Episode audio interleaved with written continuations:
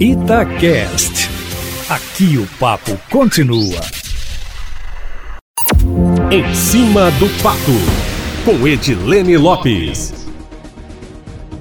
municípios da região metropolitana de Belo Horizonte, que estão todos na onda vermelha, mais severa, assim como toda a região central do estado, poderão adotar regras menos restritivas, como solicitaram ao governo que ocorresse. Minas vai incluir leitos da rede privada na conta global, junto com os do SUS, para aumentar a oferta de vagas em hospitais para a população como um todo, possibilitando maior segurança para a reabertura do comércio, caso haja um possível aumento de infectados. Essa informação em primeira mão aqui na coluna em cima do fato, Eustáquio. A questão acaba de ser definida pela equipe do governo e deve ser oficializada e detalhada amanhã. As mudanças só começam a valer a partir do momento em que a data for oficializada pelo governo do estado. As microrregiões que tenham hospitais exclusivamente privados serão avaliadas ao longo dos próximos 15 dias, Eustáquio, para que esses leitos possam ser computados na rede de assistência. No entanto, até lá, os municípios do Minas Consciente nessas áreas poderão adotar regras locais de funcionamento, está de acordo com o que determinam as prefeituras. A informação de que isso pudesse ocorrer foi adiantada hoje cedo pela Itatiaia, no Jornal da Itatiaia, primeira edição, em entrevista com o secretário-geral do Estado, Matheus Simões.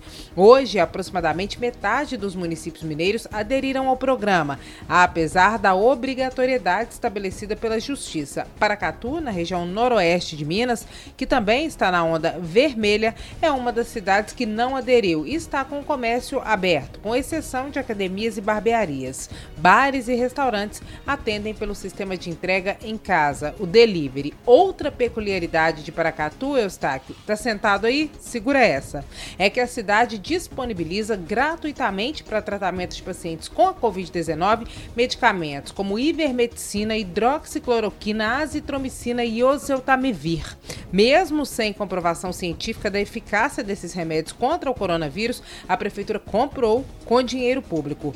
Questionado pela Itatiaia, o município respondeu que a compra foi feita com licitação, mas não informou o valor, que nós também perguntamos. A cidade tem até agora 803 casos confirmados de Covid-19 e 12 óbitos. Paracatu tem cerca de 93 mil habitantes. A matéria completa, Eustáquio, com todos os detalhes, mais informações, será veiculada ao longo da programação aqui na Itatiaia. Lembrando que os decretos de calamidade de municípios por causa da pandemia possibilitam possibilitam compras sem licitação.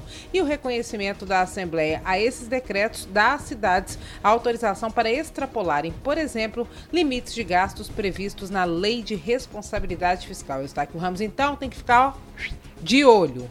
E as academias de ginástica nas cidades que hoje estão na onda amarela intermediária, que são as que estão em situação mais confortável hoje, só poderão abrir no mínimo daqui três semanas. Já que estamos na primeira semana do programa Minas Consciente, a mudança da onda amarela para a verde, a mais abrangente, só pode ocorrer 28 dias depois do início da onda amarela.